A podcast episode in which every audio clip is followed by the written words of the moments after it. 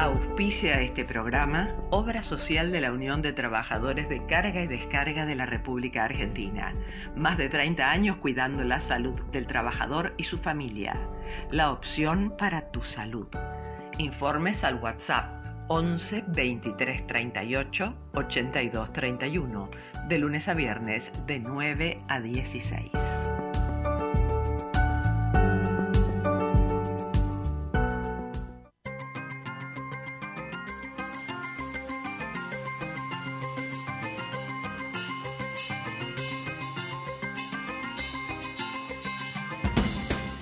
El bisturí, una mirada incisiva sobre los principales temas de salud en la Argentina y el mundo.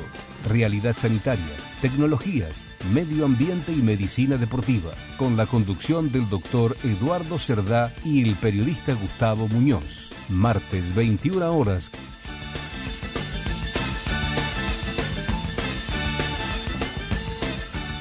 Hola amigos, cinco minutos pasaron de las 9 de la noche en este bisturí de hoy, 28 de junio. Y estamos aquí eh, con los pitutos manejados por Nico y acá estoy con el doctor Penedo. ¿Cómo le va, doctor Penedo? ¿Cómo anda? Muy bien, ¿cómo anda? ¿Bien? Bien. Todo Hoy- tranquilo. Hoy nos faltó la locutora porque fue inoculada con la cuarta dosis en el día de ayer y está sufriendo las consecuencias. Ciertos dolores de cabeza y ciertas cosas que no le han permitido venir, pero les puedo decir que está haciendo 12 grados de temperatura y que mañana va a ser una mínima de 9 y una máxima de 19, con una diferencial bastante amplia. Así que mañana por la tardecita con el sol hay que aprovechar porque parece que va a estar despejado. Amenaza a llover, pero la sequía me parece que se está prolongando bastante. ¿eh? Las vías de comunicación, hoy pueden mandar correos electrónicos a elbisturidelpueblo.gmail.com o por WhatsApp al 11 4427 2562. 11 4427 2562. Aparte nos pueden ver por nuestro canal de radio del pueblo, por YouTube y en el Instagram is- bisturí-del pueblo. Así que ahí tenemos todas las vías de comunicación. Frase que no se ha dicho nunca en la radiofonía argentina, doctor. No, no lo había escuchado nunca. Bueno, ¿qué temas trae para hoy, doctor? Eh, traigo dos temas eh, con alguna conclusión después. Uno es la peste negra, algo que fue una gran pandemia. Y, y la otra es este, oh, eh, la peste negra y El lupus el eritematoso. lupus eritematoso. Se me hizo- el alemán me agarró. El, el austríaco en todo caso. Sí, muy bien. Bueno, total no importa, total no nos escucha nadie, quédese tranquilo, así que vamos. Seis minutos pasaron las nueve, vamos ya. Otra frase se va a utilizar que no se usó nunca en el periodismo, sin solución de continuidad al editorial. Muy bien, lo escucho. y tu cabeza está llena de ratas. Te compraste las acciones de esta farsa y el tiempo no para. Yo veo al futuro repetir el pasado, veo un museo de grandes novedades y el tiempo no para.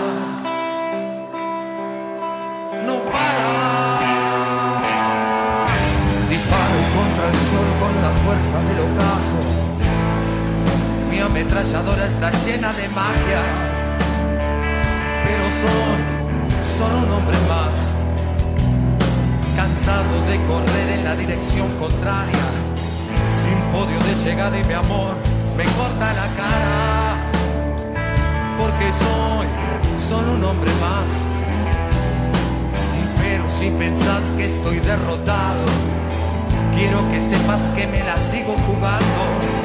Porque el tiempo, el tiempo no para. En una Argentina paralizada por la falta de gasoil en 21 provincias, el puente Poredón, sitiado por los transportistas, agotados por los desaguisados de un gobierno que definitivamente ha perdido todos los rumbos, desaprovechando el gran momento de los precios de los commodities que el insultado Yuyito Sojero ofrece en los mercados internacionales. Cristina se enfrenta a los pérsicos y sus evitas y a los barrios de pie, esgrimiendo datos archivados en su ofensivo iPhone 13 de última generación. Festival de Importaciones, según su decir. Dicen los que la conocen que tiene dos objetivos. Primero, quitarle todo a los piqueteros, desviando esos 300 mil millones de pesos a intendentes y gobernadores, en su inmensa mayoría genuflexos, hasta el punto de pedirle que vuelva a presentarse en las presidenciales.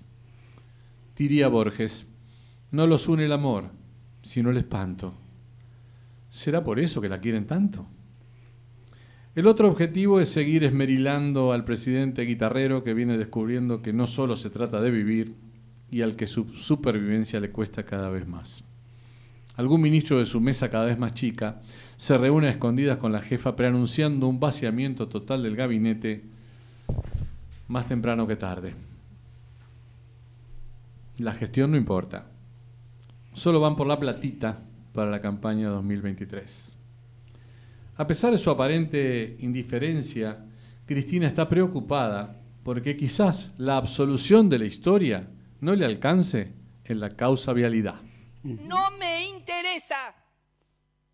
He elegido la historia antes que ellos me declaren absuelta. A mí me absolvió la historia y me va a absolver la historia. Y a ustedes seguramente los va a condenar la historia. Nada más y muchas gracias. El fiscal la acusará antes de que la vicepresidente se vaya de vacaciones de invierno a su lugar en el mundo en un vuelo de 40 mil dólares que pagaremos todos. ¿Qué son 40 lucas verdes comparados con los 46 mil millones de dólares de eventual defraudación al Estado que otorgaron a Lázaro Báez el 86% de las obras de Santa Cruz, con sobreprecios de las obras públicas estimados en el 65%, y con varias rutas que nunca se terminaron. De la mano de esto podría sobrevenir la revisión del sobreseimiento de los sauces Otesur, con sus hijos involucrados, como Lázaro involucró a los suyos, lo que se dice una empresa familiar. Y si de vuelo se trata, el escándalo del avión venezolano-iraní ya lleva varias semanas y circulan versiones en la justicia que alientan la posibilidad de revisar el sobreseimiento en la causa del memorándum de entendimiento con Irán. El fiscal Nisman se acomoda en su tumba. Las malas lenguas dicen con cierto grado de fantasía que el iraní detenido en Entre Ríos podría ser una de las células terroristas desperdigadas por la República de los Pasos Perdidos. Otras, más viperinas, argumentan que sería uno de los pasajeros que se habría bajado de la aeronave en Córdoba o en Ciudad del Este. El tipo muy suelto de cuerpo dijo que había entrado al país caminando desde Bolivia. El chivo Rossi sigue con su teoría de los instructores y sus alumnos de pilotaje. El ministro Aníbal, un poco callado por estos días, había abonado la teoría de la escuela de aviación itinerante. Ante tal panorama de irregularidades, no renuncia nadie. El país espera una garganta profunda que no sea porno y que destape el, Iran Gate. lo quise decir en inglés, me salió cualquier cosa. El Iran Gate, de una vez por todas. ¿Se acuerdan del Watergate? Mientras en el G7 nuestro presidente invitado muestra su dedito y le enseña a los líderes cómo se hace para conseguir la curvatura del círculo.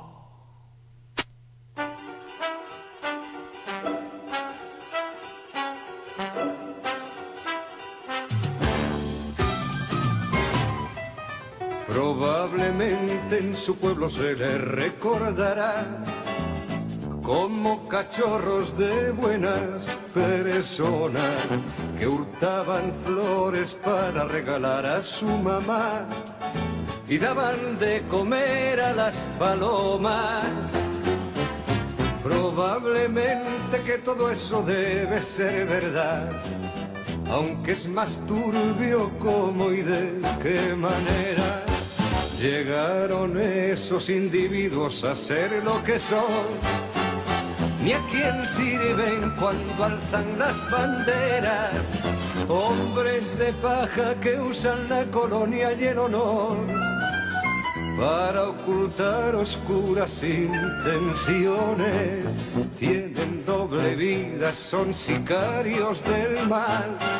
Entre esos tipos y yo hay algo personal. 21 horas 13 minutos en todo el territorio de la República Argentina. Eso tampoco se dijo nunca en radio. No. Doctor Penido, ¿qué le parece? ¿Quiere opinar algo? ¿Quiere decir algo? Sí, eh, a mí mm, la verdad que me sorprende todos los días, este, Cristina. Por esto, realmente no sé si catalogarla como una gran megalómana o si esto, que es lo que me parece, me parece que tiene la- algo de megalomanía tiene, pero además creo que le habla permanentemente a la platea y lo que está haciendo es tratar de salvarse ella y salvar las próximas elecciones, pues sabe que las pierde. Mm. Ahora, yo no creo que entregándole el dinero, porque dice que eh, todos sabemos que las organizaciones sociales se quedan con parte del dinero de, de los planes. Ahora, entregándoselo a, a los intendentes, a los gobernadores, por ejemplo, a Infranc, Sí. por ejemplo, entregárselo a Mayra Mendoza. Esos son feos. O sea, no sé Mayra Mendoza, pero Formosa es un feudo. O sea, Por va a eso. pasar lo mismo. Le entregue o no le entregue. lo mismo. No, pero van a recibir más dinero. Claro, justamente. Y, y dinero que, evidentemente, ese dinero se maneja en negro. Sí, no sé, la verdad que no tengo ni idea, pero bueno, ¿qué va a ser? Toda esa plata va a faltar ¿dónde? En los hospitales, en los comedores, en las supuesto, escuelas. por ¿eh? supuesto. Bueno, una- a propósito, una vergüenza lo de las escuelas este, en la provincia de Buenos Aires, cada día peor. Bueno, es- aflojó un poquito el frío y por supuesto, pero ninguna arregló el gas, está todo arruinado, los chicos siguen sin poder leer, nadie aprende a escribir, es un desastre, la verdad un desastre. Pero bueno, Sáqueme de esto, forma Penedo. parte del país. Bueno, vamos de lo a... que ocurre en el país, no del Sí, país. sí, qué vergüenza. Vamos a las efemérides, así recordamos no? un poquito.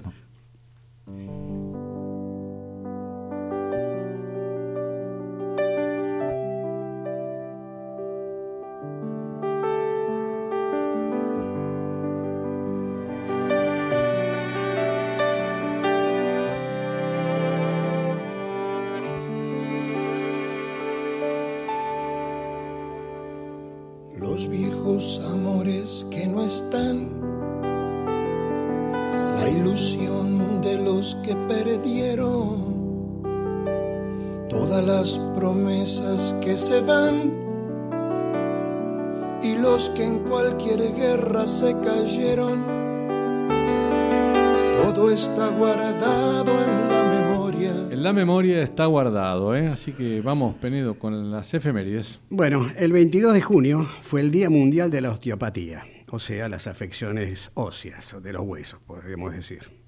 El 23 fue el Día Internacional de las Viudas. Fue reconocido por la ONU en 2010 y la iniciativa busca dar más poder e independencia económica a las viudas del sureste asiático y de África y también más independencia para educar a sus hijos. En 1821, el día 24, nace en San Juan el notable médico, higienista, orador y legislador Guillermo Rawson, fundador de la Cruz Roja Argentina y propiciador del escoutismo juvenil.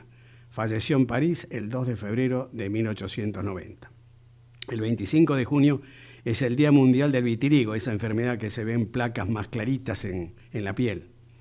El 26 fue el Día Internacional de la Lucha contra el Uso Indebido y Tráfico Ilícito de Drogas. Y ese día 26 del año 2007 fallece Mario Sokolinsky, médico pediatra argentino muy conocido a través de sus presentaciones en radio y televisión. El 27 fue el Día Nacional de la Prueba de HIV, el Día Mundial de la Persona Sordo y Ciega. El día 28, o sea hoy, en 1865, nace en Buenos Aires el médico cirujano, político y legislador Juan B. Justo, fundador del diario La Vanguardia y del Partido Socialista. Falleció el 8 de enero de 1928. A Juan B. Justo nunca se le hubiera ocurrido pedir el 2% del aporte de ninguno de sus este, partidarios para No. poder engrosar sus, No. sus arcas, ¿no? ¿Se acuerda? Fue el, que fundó también, este, o tuvo que ver con, ya no recuerdo bien, con el Hogar Obrero, que era una cooperativa tan Sí, importante, sí. que daba créditos. Sí, por supuesto, sí, sí. La cooperativa. Que después quebró. Y por supuesto, bueno, como, Después como de, todo. mucho, después de muchos, muchos años. Sí, quebró, sí, ¿eh? sí, sí. Bueno, hablábamos recién del tema de las escuelas y la educación y toda esta estupidez del eh, docentes y docentas y toda esta imbecilidad del gobernador de la provincia de Buenos Aires que suele decir cada día más cosas y ahora se puso Ay, enfrente Dios, a toda la Real Academia Española y a todos los españoles. Salud, le mandamos un beso al gobernador Kicillof. Este, vamos a escuchar un, un audio un poco eh, hilarante y gracioso ¿eh? que te va a hacer recordar tus tiempos mozos. Cuando, cuando estudiábamos. A ver. Bueno. Dale. Hola, nos hemos trasladado hasta la vigésimo quinta versión de la Feria Internacional del Libro para hablar de uno de los personajes más importantes de este evento, un escritor de gran talla nacional e internacional. Precisamente me acompaña en este momento doctor Abelardo Castaño, bienvenido. Yo no soy doctor, ni médico, ni cirujano, ni nada que se le parezca, señorita. Ay, qué pena, qué pena, me pido disculpas. Las disculpas no se piden, se ofrecen. Bueno, sí, pues tiene razón, doctor, está bien, está bien, está excelente. No, no está bien, está mal, porque por eso es que no respetamos las normas lingüísticas, señorita. Bueno, y continuamos con esta interesante no podemos entrevista. continuar porque sencillamente no hemos comenzado, señorita. Bueno, sí, señor. Yo lo que pasa es que, bueno, lo que quería contarle, lo que quería Quería preguntarle. o quiere, porque quería es el pretérito del verbo querer. Y pretérito quiere decir pasado, o sea que ya no quiere la entrevista. No, yo claro que la quiero, claro que sí, usted tiene razón, ok. Ok, ok, por si no lo sabía, señorita, ok, es un anglicismo que significa estar de acuerdo. O sea que usted ya no está de acuerdo. No quiere la entrevista en español, entonces hagamos la entrevista en inglés. What do you want to know do about me, lady? No, no, no, no, por supuesto que no, por supuesto que no, hablemos en español, señor. Eh, hablemos acerca de ese último libro que usted se leyó. Es una- que yo no he leído el último libro porque pienso seguir leyendo. Me estará preguntando quizá por el libro más reciente que he leído. Bueno, está bien. Hay algo que usted no me puede negar y es que han habido una serie de críticas. Han habido, no, ha habido una serie de críticas porque el verbo haber tiene plural solamente si es auxiliar de otro verbo, más no cuando es auxiliar de sí mismo, señores. Ay, ¿sabe qué? Sí, bueno, está bien, don Master, don señor, don señor escritor, qué pena, disculpe, PhD, super ultra todo. Uy, se enrabonó la hembra. Bueno, maravilloso. Muy ¿eh? Así muy que se- lo mandamos con Muy todo cariño al gobernador de la provincia de Buenos Aires que tiene una ciclopia tarea para poder enseñar a los niños, por lo menos a leer. ¿eh? Sí, a ver, ¿pudió? No sé si, si pudió. en fin, qué sé yo. Bueno, vamos a escuchar un poquito a Lebón. ¿Qué te parece, David Lebón? Perfecto.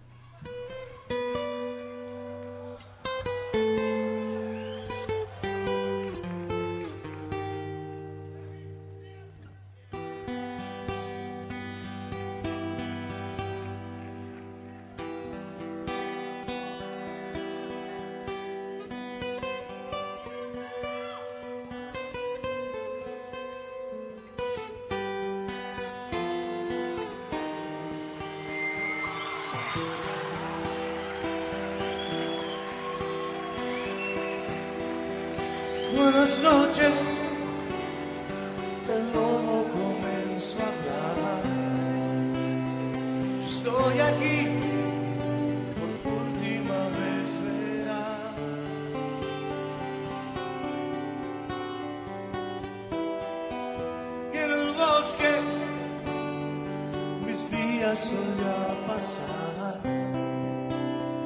Salvaje y cruel seguro en mi soledad.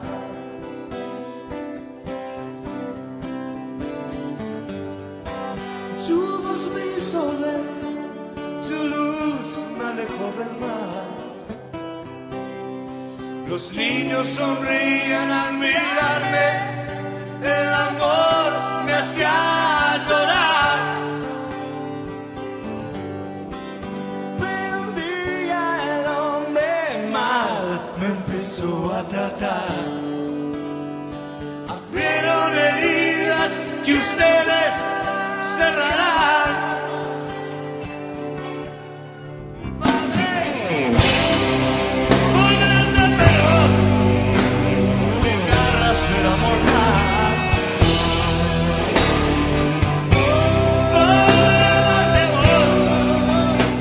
San Francisco y el lobo. Volveré a ser feroz y mis garras, mis garras te alcanzarán.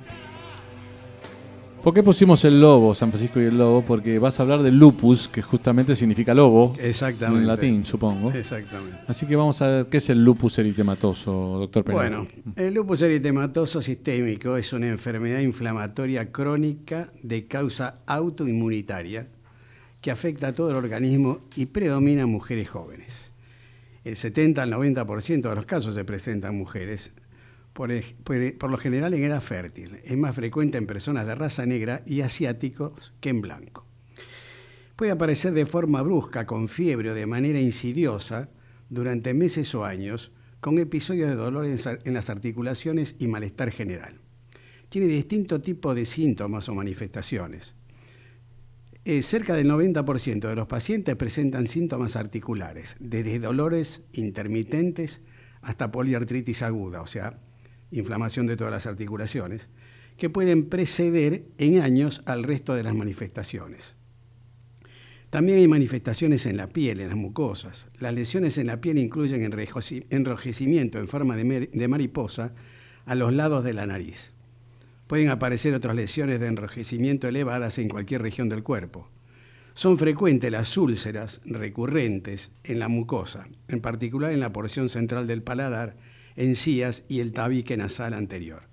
Esto, a este tipo de lupus, se lo denomina lupus mucoso. También hay lesiones cardiopulmonares. Los síntomas cardiopulmonares incluyen pleuresía recurrente, acompañada o no de derrame pleural. Puede haber pericarditis, que es inflamación de la membrana que recubre el corazón, del pericardio, es la más frecuente, y miocarditis, o sea, inflamación del músculo cardíaco. A nivel de lo que es el tejido linfoide, los ganglios, es frecuente el aumento generalizado del tamaño de los ganglios, en especial en niños y adultos jóvenes. También hay manifestaciones neurológicas, eh, como dolor de cabeza, cambios en la personalidad, accidente cerebrovascular isquémico y hasta psicosis, meningitis también. Y también ataca el riñón. Puede haber una afectación renal, que en algunos casos es la única manifestación del lupus eritematoso sistémico. Puede ser asintomática o progresiva y fatal. Con respecto a las eh, manifestaciones obstétricas, incluyen pérdida fetal temprana o tardía, o sea, abortos. El diagnóstico se hace con criterios clínicos y con estudios de laboratorio. El tratamiento, hay un laboratorio específico que no, viene al caso, pero saber que hay un laboratorio específico. El tratamiento se hace con hidroxicloroquina, que es un antipalúdico y antiinflamatorio de tipo no esteroides, y también con corticosteroides, o sea, corticoides, inmunosupresores y algunos biológicos. Un grupo internacional de científicos, aquí viene lo, lo que se aporta nuevo. Un grupo internacional de científicos publicó en la prestigiosa revista Nature un estudio con una importante revelación. Hallaron el origen del lupus, la causa. Los investigadores identificaron unas mutaciones en el ADN del gen TLR7. Esta mutación la encontraron en una adolescente en España que padece lupus desde los 7 años. Se la inyectaron a ratones que se enfermaron y presentaron síntomas similares a lo que sería lupus. Estos hallazgos también ofrecen una posible explicación de por qué se ve 10 veces más en las mujeres que los hombres. Este gen se encuentra en el cromosoma X, del cual las mujeres tienen dos, los hombres tienen solamente uno. Los investigadores ya trabajan con compañías farmacéuticas en la búsqueda de desarrollar tratamientos nuevos o mejorar los existentes para atacar la mutación de este gen. Esto de alguna forma indicaría que justamente los hombres se estarían enfermando en un 50% menos. Exactamente. Así que eso es importante tenerlo en cuenta. Y luego de 100 años de desarrollo de lupus, recién ahora hay algún avance respecto a, la causa. A la causa Estas enfermedades autoinmunitarias, el problema que tienen casualmente son eh, conseguir la causa, lograr saber cuál es la causa. Bueno, dos perlitas. Una, este, se va a reunir la OTAN en Europa, ahora en España. ¿eh? Tenemos un audio de nuestro corresponsal exclusivo en España, el periodista de este programa, doctor Gustavo Muñoz. Ah, bueno, qué bueno. Hola Eduardo y hola Luciano, muy buenas noches para ustedes. Bueno, aquí desde Madrid vamos a hacer este, una especie de corresponsal y les cuento un poquito lo que está pasando aquí. La ciudad, por supuesto, está este, muy agitada y conmovida por la reunión de la OTAN, que va a ser los días 29 eh, y 30 de junio, es decir, mm, este, hoy ha transcurrido este, una jornada preparatoria y entre miércoles y jueves se desarrolla la conferencia. Eh, ya eh, ha avisado Zelensky que no podrá estar presente, aunque había sido invitado, pero va a hablar por, por videoconferencia. Según se ha dicho, el, este, el encuentro va a servir para este, elaborar un nuevo concepto estratégico en materia de defensa, este, con la que la OTAN espera encarar la próxima década. Por supuesto, uno de los temas a tratar también será la situación de Ucrania y la agresión de Rusia. Te cuento o les cuento que se espera que en la cumbre la presencia de unos 40 líderes mundiales, entre aquellos que son de los países miembros y de aquellos que son países invitados a la conferencia. Pero además hay 5.000 asistentes que vienen con, los líderes, así que imagínense usted el, movimiento que tendrá la ciudad en esto, por estos días, eh, fundamentalmente dado por la, el operativo de seguridad que se está implementando. ¿no? Em, por, eso mismo, la movilidad en Madrid va a estar muy complicada este, en estos días de la semana. E incluso el alcalde eh, de Madrid, que se llama José Luis Martínez Almeida, este, avisó que, bueno, que eh, dentro del recinto eh, ferial donde trabajarán los, los, líderes y los asistentes, van a estar protegidos por unos 10.000 agentes de la policía y 2.400 guardias civiles. Em, así que bueno, va a estar complicado aquí, eh, por supuesto. Los argentinos tenemos este, amplia experiencia en materia de cortes. Así que bueno, entre otras calles y paseos muy conocidos de, aquí de Madrid van a estar cortados el Paseo de la Castellana, la Gran Vía, la Avenida de América, este, la Avenida Colón, la Avenida Goya, el Paseo del Prado, este, la carretera que va hacia Barcelona, entre otras este, eh, lugares afectados. Así que bueno, este, esta es la situación, eh, esperemos que sea todo con mucha paz. De hecho, al operativo de seguridad se le ha puesto por nombre este, eh, e que es en honor a la diosa griega que justamente trae la paz. Bueno, esto es todo por ahora. Les mando un muy afectuoso saludo a ustedes dos y también a nuestra asistente general Antonella y a Nico allí en la operación técnica. Bueno, que anden todos bien. Hasta el próximo este, informe. Bueno, muchas gracias Gustavo Muñoz, directamente desde España, desde Madrid. ¿eh? Así que era una sorpresa que te tenía preparada. Me imagino lo que debe ser Madrid. Sí, sí. Uno que va a viajar ahora es el Papa, va a Canadá, pese a los dolores de rodilla, cable de las agencias AFP, F y ANSA. Francisco irá a Edmonton, Quebec y Iqaluit. Hay unos líos bárbaros ahí con unos curas que abusaron chicos de ciertas eh, etnias eh, propias de Canadá, grupos de originarios. ¿eh? Pero bueno, y encontraron tumbas en el último año, 1.300 tumbas de niños anónimas en los sitios antiguos internados y las búsquedas prosiguen en todo el país. Cabe recordar que Francisco hace dos semanas, menos de dos semanas, canceló su visita al Congo y a Sudán del Sur debido a los fuertes dolores de rodilla. Parece que a Canadá tiene que ir rápido antes que se le incendie el rancho el señor Papa. Vamos a escuchar por favor a Credence esta vez.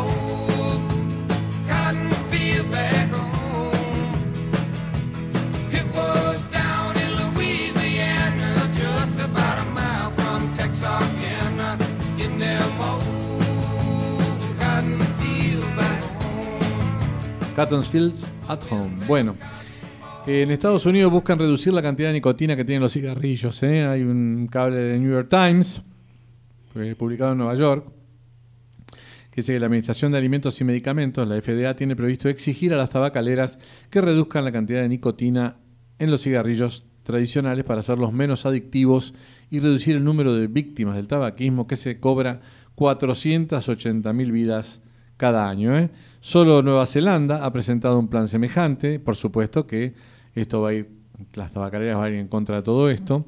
Algunos legisladores conservadores podrían considerar esta política como otro ejemplo de la extralimitación del gobierno, una munición que podría llegar a las elecciones de medio término bastante complicadas. ¿no? Bueno, eh, Robert Califf, comisionado de la FDA, dijo que reducir los niveles de nicotina a niveles mínimamente adictivos o no adictivos disminuiría la probabilidad de que las futuras generaciones se vuelvan adictos y ayudaría a dejar de fumar a más fumadores hoy adictos. ¿eh? Bueno, es probable que la FDA tenga que superar una posición de la industria tabacalera, como les decía, que ha empezado a señalar estas razones por las que la agencia no puede acabar con un mercado de 80 mil millones de dólares anuales. La Asociación de Distribución Mayorista de la Florida dijo que podría resultar una nueva demanda de productos de mercado negro y dar lugar a aumento del tráfico, contrabando, crimen y otras actividades ilegales. Eh, seis mitos falsos que rodean al biodiesel para cambiar de tema, justamente ahora que estamos con el tema que autorizaron el corte de biodiesel por la falta de gasoil. ¿eh? Siempre estamos tres meses tarde, nosotros vamos, este, llegamos siempre tarde donde nunca pasa nada, como dice la, canción. Emiliano Huergo, en el Clarín Rural, escribe que hay seis mitos, los voy a nombrar nomás respecto a eh, el tema de lo, del biodiesel, que son falsos. Primero dicen que no toleran mezclas del 12.5 de biodiesel en gasoil, cosa que es absolutamente falsa, puesto que hay muchos países han establecido una cuota mayor a ese 2,5, 12,5 y anda fenómeno. Dos, no funciona en climas fríos. Sus propiedades son más uniformes, tolera rangos más amplios de variabilidad climática y hay procesos y aditivos solucionadores. Así que tampoco va esta. ¿eh? El biodiesel obtenido de aceite de soja es más versátil y el más utilizado en nuestra región. Por lo tanto, frío, calor, se hacen aditivos y listo. Encarece el gasoil.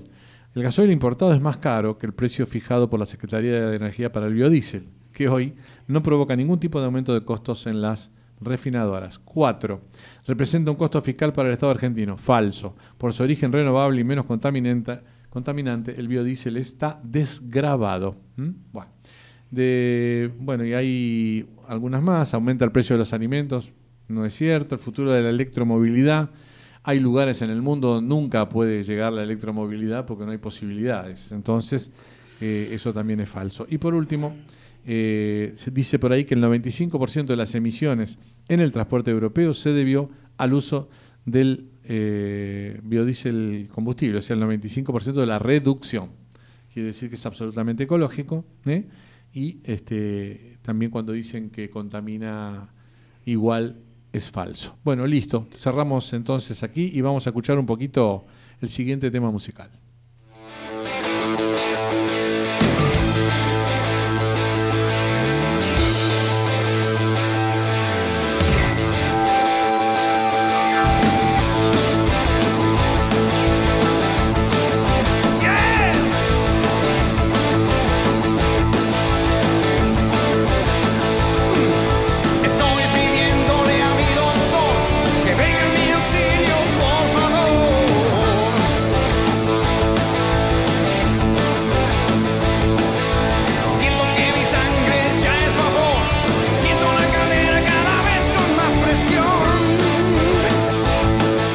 Doctor Penedo, vamos a hacer un poquito de historia de la medicina, vamos hacia la peste negra. Bueno, la peste negra, también llamada peste bubónica. A mediados del siglo XIV, entre 1346 y 1347, estalló en Europa la peste negra, la pandemia más devastadora que sufrió la humanidad.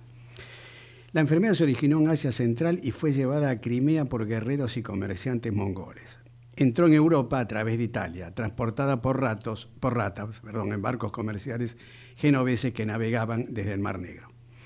En el año 1347 se registraron en Messina y Sicilia los primeros casos europeos de peste negra. Era así conocida con ese nombre porque podía ennegrecer la piel y las llagas, mientras que otros síntomas eran la fiebre y los dolores articulares. La peste afectaba a todos sin distinguir entre pobres y ricos. El origen de esta enfermedad en la Edad Media se le atribuía a distintas causas. La corrupción del aire provocada por la emanación de materia orgánica en descomposición, que se transmitía al cuerpo humano a través de la respiración o por contacto con la piel. Otros pensaban que la peste podía tener un origen astrológico, por la conjunción de determinados planetas, los eclipses o bien el paso de cometas, o bien geológico como producto de erupciones volcánicas y movimientos sísmicos que liberaban gases y efluvios tóxicos. Todos estos hechos en el fondo se consideraban fenómenos sobrenaturales achacables a la cólera divina por los pecados de la humanidad. En el siglo XIX esta idea fue superada. Los bacteriólogos Kitasato y Yersin, de forma independiente pero casi al unísono, descubrieron que el origen de la peste bubónica era una bacteria, que afectaba a las ratas negras y a otros roedores y se transmitía a través de las pulgas, las cuales transmitían la bacteria a los humanos con su picadura era una zoonosis, es decir, una enfermedad como el COVID que pasa de los animales a los seres humanos. El contagio era fácil porque ratas y humanos estaban presentes en graneros, molinos, casas, lugares en donde se almacenaba o se transformaba el grano del que se alimentan estos roedores. Además, se trasladaban con los mismos medios como los barcos. La mortalidad, escucha esto, la mortalidad alcanzó el 60% de la población de Europa. Algunos dicen que llegó a 50 millones y otros estudios más cercanos o más actualizados hablan de 80 millones de fallecidos. Algunos también mencionan la cifra de 200 millones. O sea, fue una pandemia terrible. Em, esto, esto afectó a todo el mundo y tanto tenía efectos directos como indirectos por la desorganización social provocada por la enfermedad, desde las muertes hasta el hambre, hasta el fallecimiento de niños y ancianos por abandono o falta de cuidados. La peste bubónica es una infección bacteriana grave transmitida principalmente por las pulgas. La bacteria que la produce vive en los pequeños roedores que de las regiones rurales y semirurales de África, Asia y Estados Unidos y es transmitido, como dije antes, a los humanos por picadura de pulgas, de esos roedores que están infectados. En la actualidad afecta a menos de 5.000 personas por año en todo el mundo. Puede ser mortal si no se trata con antibióticos de inmediato. Hay tres tipos de peste bubónica. La septicémica, la bubónica, la septicémica y la pulmonar, dependiendo de qué parte del cuerpo está implicada. Los síntomas varían según el tipo de peste. La bubónica es la forma más frecuente de la enfermedad. Se denomina así porque los ganglios linfáticos, bubones, hinchados, que generalmente se desarrollan en la primera semana posterior a la infección, o sea, toman un tamaño muy grande. Los bubones pueden cumplir con las siguientes características. Estar situados en la ingle, la axila o el cuello, tener aproximadamente el tamaño de un huevo de gallina, ser sensibles y firmes al contacto físico. También puede haber fiebre, escalofríos, dolor de cabeza. La septicémica se produce cuando las bacterias de la plaga se multiplican en el torrente sanguíneo. Eh, hay oscurecimiento y muerte del tejido, o sea, gangrena en las extremidades, más comúnmente en los dedos de las manos, de los pies y la nariz. La peste pulmonar afecta a los pulmones. Es el tipo menos frecuente de peste, pero es el más peligroso, porque se puede transmitir de persona a persona a través de microgotas diseminadas con la tos. Se debe tratar con antibióticos dentro de las 24 horas posteriores a la aparición de los signos y los síntomas o es posible que la infección sea mortal. ¿Cuál es la novedad? Durante años la gran duda era saber dónde se originó la enfermedad. Hasta ahora se conocía que la peste negra había tenido sus primeros casos en Asia, pero nada más. Ahora, según lo publicado en una revista científica, Nature, como resultado del análisis del ADN de los dientes de los esqueletos encontrados en cementerios ubicados cerca del lago Issyk-Kul, se supo que la peste nació en Kirguistán, Asia Central en la década de 1330. Un equipo de científicos escoceses y alemanes notó un aumento significativo en los entierros cerca de ese lago, del lago Issyk-Kul, en la región de Tian en Kirguistán entre 1338 y 1339. Los investigadores descubrieron que los cementerios habían sido excavados a finales de la década de 1880 y se habían llevado unos 30 esqueletos. Es increíble hicieron un rastreo de los esqueletos, pudieron encontrarlos y tomar ADN de los dientes de siete personas. La secuenciación genética determinó que la estructura de ADN que tenían presente en tres personas portaban la bacteria vinculada al comienzo del brote de la peste antes de que llegara a Europa. Ay, la peste negra. Historia de la medicina por el doctor Luciano Penedo, el doctor.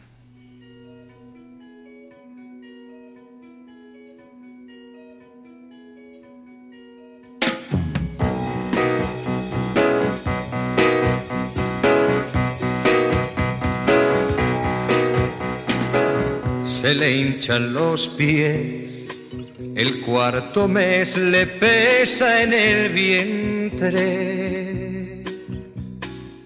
A esa muchacha en flor por la que anduvo el amor regalando simiente. Si la viese usted mirándose feliz al espejo palpándose el perfil y trenzando mil nombres en dos sexos. Auspicia este bloque Centro Médico Pueyrredón Medicina Prepaga. Planes acordes a tus necesidades, individuales y grupos familiares. Avenida Pueyrredón 1341, teléfono 416 6000. 416 6000 le sienta bien salir de paseo. Bueno, y hay un gran lío en Estados Unidos. Fue un anticipo del bisturí hace como un mes y medio, cuando hablábamos del viejo fallo de la sentencia Roe versus Wade en 1973, eh, cuando eh, el aborto se había convertido en legal en el país del norte. Bueno, ahora el fallo de la Corte ultraconservadora estadounidense, según una nota de Rafael Matius Ruiz en el suplemento El Mundo de la Nación del domingo, eh, del domingo 26, dice que el histórico fallo de la Corte Suprema de Justicia que revocó la protección constitucional del derecho al aborto trastocó profundamente a Estados Unidos, chocó con la visión de la mayoría de los norteamericanos y recalentó las batallas culturales que ahora apuntan a convertirse en uno de los principales factores en las cruciales elecciones legislativas de noviembre que decidirán el control del Congreso y marcarán el tono del resto de la presidencia del señor Joe Biden. La nueva sentencia, como repito, revocó el fallo Roe versus Wade de 1973, que le había brindado jerarquía constitucional al derecho del aborto y forzó a su legalización en todo el país.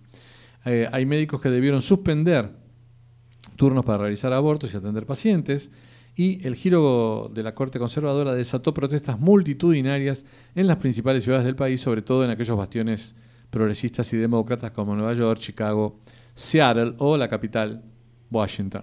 Por primera vez en casi medio siglo, millones de mujeres de Estados Unidos perdieron el acceso a un aborto legal. Estados del país se movieron para restringir o prohibir los abortos de inmediato. ¿Cuáles son estos estados? Los, bueno, la mayoría republicanos, por supuesto. Alabama, Arkansas, Kentucky, Louisiana, Missouri, Oklahoma, Dakota del Sur y Utah, Idaho, Wyoming, Texas, Mississippi, Tennessee y Dakota del Norte. Algunos de ellos están decidiéndolo por estos días, pero ya hay más de 10 estados que eh, se acogieron a este nuevo a este nuevo orden, digamos. Los gobernadores de cuatro estados férreamente demócratas, como Massachusetts, Maryland, New Hampshire y Vermont, se comprometieron públicamente a preservar el acceso a la interrupción del embarazo. Doctor Penedo. Le cuento algo. En el año 73 ese fallo se debió a que eh, una mujer que era adicta a las drogas y además de una vida un poco desordenada, que ya había tenido dos hijos, los cuales había entregado, eh, quería producirse un aborto, quería hacer un aborto. Bueno, como en ese momento estaba prohibido todo demás, este, alguien le aconsejó, creo que un abogado, así que planteara que eh, había sido violada. Eso fue el planteo que hizo. Y en función de eso fue el fallo. Y después se descubrió que no, que no había sido violada. Pero es más, esta mujer años después se transformó en una férrea defensora antiaborto. Mira vos. Bueno, varias empresas como Amazon, Apple, eh, Disney, Microsoft, Netflix, se comprometieron a cubrir los gastos de viaje de sus empleadas que quieran acceder a un aborto, porque ahora lo que están haciendo es trasladando los turnos a estados que son proclives a realizarlos. Con lo cual, este, hay una nota también en el mismo suplemento sobre este fallo histórico que habla de las mujeres que viajan para abortar. ¿eh? Eh, luego de que la Corte Suprema anulara ese derecho, la expectativa es más que como más de la mitad de los estados ilegalicen el procedimiento, obligando a las mujeres a recorrer cientos de kilómetros para ir a los estados liberales que debido al sistema federal pueden mantener en pie sus leyes eh, locales. Además hay parte de un negocio también que se ha cortado ahora porque había una mm, como una red de clínicas en Estados Unidos que se dedicaban específicamente a aborto y que según las malas lenguas pronto vendrían a la Argentina. Bueno, bueno, muy bien. Anticipo del bisturí. Después no me digan que no les avisamos ¿eh? con el doctor Penedo.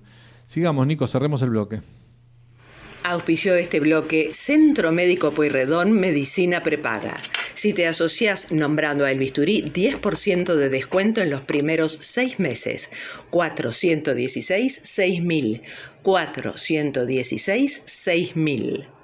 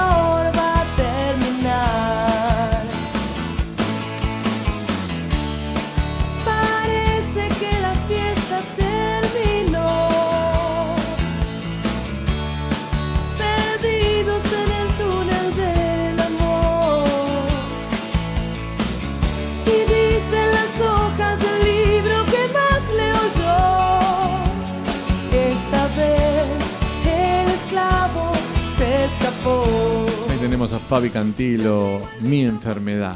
Bueno, ¿qué pasó con el mono al final, este Penedo? Bueno, me- Y la viruela. Viene uno, hay, algunos problemitas, parece que dentro de la OMS, para variar. Pa, Dios. Eh, unos días atrás, el director general de la OMS, Tedros Adhanom Ghebreyesus, la verdad que me resulta muy difícil, siempre le Sí, a mí no me cae nada simpático. Le podríamos sí, llamar no. Pepe, que es más fácil. Sí, Bueno. Cacho. Bueno, dale, Cacho. Este, calificó de inusual y preocupante la reciente epidemia de viruela del mono detectada en más de 40 países, la mayoría de ellos en Europa. En realidad, en este momento hay 3.000, por, por lo menos al día de ayer, antes de ayer, había 3.500 casos confirmados y otros 3.500 que se estaban evaluando. Pero esto triplica los casos de hace dos semanas. Algunos dicen que la Organización Mundial de la Salud eh, decidió, bueno, en realidad la, OMS decide convocar a su comité de emergencia para considerar si la espiral del brote de viruela del mono merece ser declarada de emergencia mundial, es decir, una pandemia. Lo que pasa que después de todo eh, lo tarde que llegó y las vueltas que dio la OMS con respecto al COVID, ahora, o sea, es como que primero se hicieron la del mono y ahora quieren salvarse, entonces Claro. tratan de hacerlo rápido. Pero esto trae críticas, porque aún no se conoce algunas cosas, pero muchos dicen que esto estaba ya en África y que nadie se preocupó por la viruela del mono en África y que se preocuparon cuando pasó a los países ricos o a los países blancos. ¿Mm? sí. Entonces, este, y todavía no se conoce el riesgo de transmisión por aerosol, o sea, por vía aérea en cuanto a la costa. La OMS reconoce que el personal sanitario que atiende a los pacientes con viruela de mono debe llevar una mascarilla. Hay una característica importante. El virus de la viruela del mono es un gran virus de ADN, al revés del, de la COVID, del COVID, que es de ARN. Claro. Bueno, eh, tiene doble cadena y es unas siete veces más grande que el coronavirus. Estos virus de ADN pueden corregir sus propios errores cuando replican su material genético, o sea, cuando mutan. Pueden recolectar solo una o dos mutaciones por año en comparación con las 20 o 30 mutaciones de los virus de ARN, como Sí, el COVID. ah, sí, Pero hay claro. una cosa rarísima. El virus de la viruela del mono parece haber acumulado una cantidad inesperadamente alta de mutaciones, casi 50, en comparación con la versión de ese virus que circuló en 2018, según algunos estudios que se han hecho. Mm. Estas son las novedades. Eh, Rebeca, Catalina, algunas oyentes nuestras de siempre, me recriminaron este, por WhatsApp que habíamos mm, dejado sin terminar el tema de los alimentos que cuidaban el sueño, 10 alimentos que ayudaban a dormir mejor. Es cierto, nosotros una vez por falta de tiempo hicimos el copete de la nota, explicamos sobre las ventajas de tales cosas, así que lo que voy a hacer ahora, tome lápiz y papel, Catalina, Rebeca y todos los amigos que nos escuchan, por el tema de cuáles le vamos a dar 10 alimentos que eh, El whisky es uno. ayudan. Buah. Se lo voy a comparar con otros. Bueno, mire, a ver, frutos secos, ¿eh? fundamental. Nueces, pistachos, almendras, fuente de magnesio, clave para mejorar la calidad del sueño y evitar caer en el insomnio. ¿eh? Un puñadito y nada más. Banana. La banana aporta magnesio y potasio, dos minerales claves para generar un buen descanso. Huevos son una fuente de proteínas esenciales que ayudan a fabricar y sintetizar los neurotransmisores como la serotonina y la melatonina que ayuda justamente a dormir mejor, es decir, a conciliar el sueño. Pescados grasos con omega 3 y omega 6, por ejemplo la trucha, el salmón y el atún, principal fuente de, lo de un aminoácido que se llama triptofano. ¿eh? Es un aminoácido Exacto. que promueve la formación también de serotonina y melatonina. En vez del whisky le van a recomendar el yogur, este doctor Penedo. Con, con whisky. Rico, fresco y práctico. Y le puede poner un chorrito. El yogur es fácil de digerir y es un aliado perfecto para mantener el equilibrio y la salud digestiva. ¿eh? También ayuda, por supuesto, por el calcio para fortalecer los huesos. Verdura de hoja, rúcula, selga y espinaca, que aportan magnesio y también actúan como antioxidantes. El kiwi, ¿eh? bueno, no hay siempre kiwi, hay que buscar la temporada. Es una fruta repleta de antioxidantes naturales que ayuda a mantener saludables las células del organismo y la vitamina C, que promueve la síntesis de hormonas y fortalece el sistema inmunitario. La palta, aprovechamos para mandarle un beso al doctor Vidales, que es un cultor del uso de la palta Desde hace años. tradicional desde hace años. ¿eh? Es un comodín perfecto para mechar en las comidas un alimento que se caracteriza por contener grasas saludables. ¿eh? Por- Durante años se creyó que la palta era dañina, que era grasa, que No. generaba colesterol. Justamente es el enemigo número uno del, Del colesterol. colesterol. ¿eh? Lo equilibra.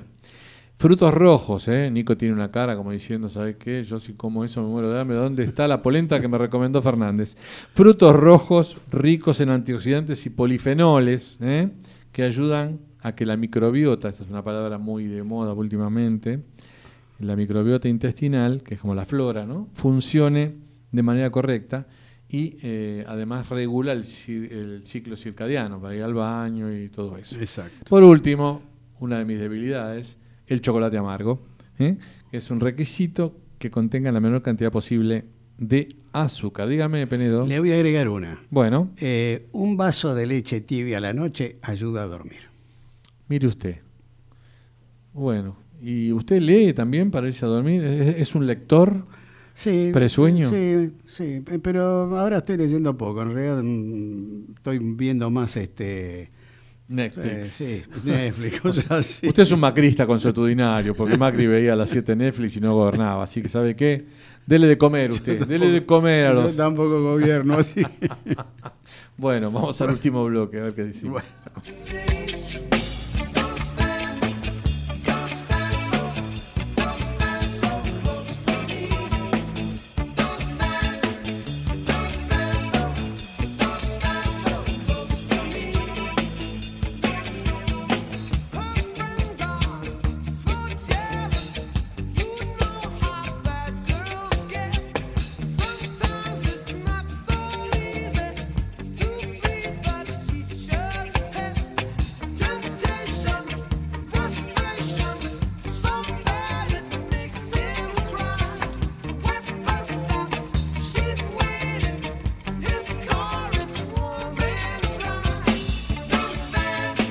lo escuchamos, Penedo. COVID, actualización de COVID.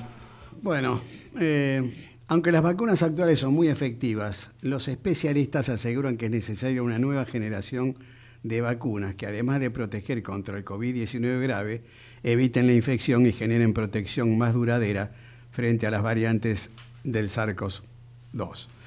Serían las vacunas de segunda generación, son las que podrían ser muconasales o, como, o intranasal o dirigida a las variantes.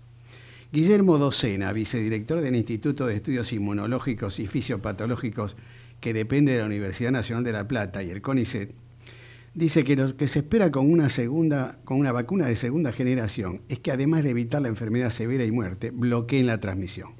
En la actualidad hay 344 vacunas candidatas contra el COVID-19 en diferentes etapas de desarrollo, de las cuales 8 son intranasales.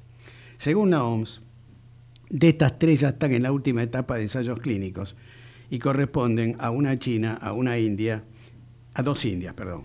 Estas vacunas aumentan la producción de inmunoglobulina en la mucosa y son capaces de frenar la infección en la nariz inmediatamente antes de que el virus tenga tiempo para replicarse y llegar a los pulmones. En la Argentina, el equipo de investigación que lidera Docena también busca una vacuna intranasal que se llama Argenvac 221. Es una vacuna a subunidades proteicas, es una vacuna muy segura, tiene proteínas y no tiene virus entero ni ARN. ¿Usted tiene pensado viajar a España este año? Sí, sí, puedo, sí. ¿Va a ir a ver a su mamá? Voy a ir a ver a mi mamá que cumplió 96 años este año. Bueno, le comento que en España, bueno, en Europa en general, ya está la séptima ola del de, eh, el tema de COVID. Sí. La B5 y ahora parece que hay otras. La B4 y la B5. Sí. Con lo cual este, está complicado justamente en un momento, ahora en el verano, donde todo el mundo anda en las playas, este, sin barbijo. Yo lo sé por mi hijo que está en Barcelona y mandan fotos y es como si estuvieran en el mejor de los mundos, ¿no? Bueno, yo llamo periódicamente a España, por supuesto, para hablar con, con mamá, saber cómo está, porque vive sola. Este, vos sabés que yo soy hijo único, así que. Sí. Este, y, hablo con gente amiga, que es la que me transmite un poco la, la- la- cómo está mamá y todo lo demás. Y lo que me decían que hay un nuevo rebrote, pero que no tiene la letalidad de los otros brotes que tuvo. Y te voy a contar algo que no había contado. Mamá está vacunada, tiene 96 años y se pescó el coronavirus. Mira. Y lo pasó como si fuera una gripe. Derrotó al coronavirus en Derrotó Europa. Al, cor- al coronavirus. Así que- Bueno, tengo algunas noticias también de Israel. En Israel eh, hay un, un brote, digamos, de alguna manera, numeroso, con bastante saturación de los centros de salud. Mm, eh, no quiero decir con esto de internaciones por ahí, pero mucha demanda de atención médica por, eh, digamos, la sexta ola que está apareciendo por todos lados, ¿no? Yo me pregunto, ¿qué pasa en Ucrania y en Rusia con todo esto del COVID? Ya eh, Yo el mal menor no sería le- el COVID. Sí, ya no le dan ni bola directamente. pues. Exactamente. Bueno, igual este, seguramente nuestro presidente este, habló con los líderes mundiales y les dijo que orden estricta de Cristina que la terminen con el COVID. Ahora de la guerra. No, la guerra que la deje, le dijo. Bueno, las 22 en todo el territorio de la República Argentina nos estamos yendo, amigos. Gracias, Muy bien. Luciano. Gracias, Nico. Hasta la semana que viene les decía, queridos amigos, esto es El Bisturí. Hasta el martes que viene. Sí, chao.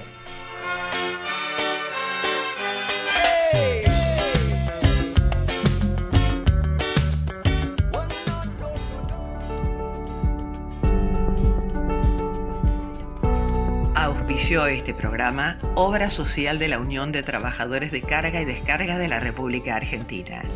Más de 30 años cuidando la salud del trabajador y su familia. La opción para tu salud. Informes al WhatsApp 11 23 38 82 31 de lunes a viernes de 9 a 16.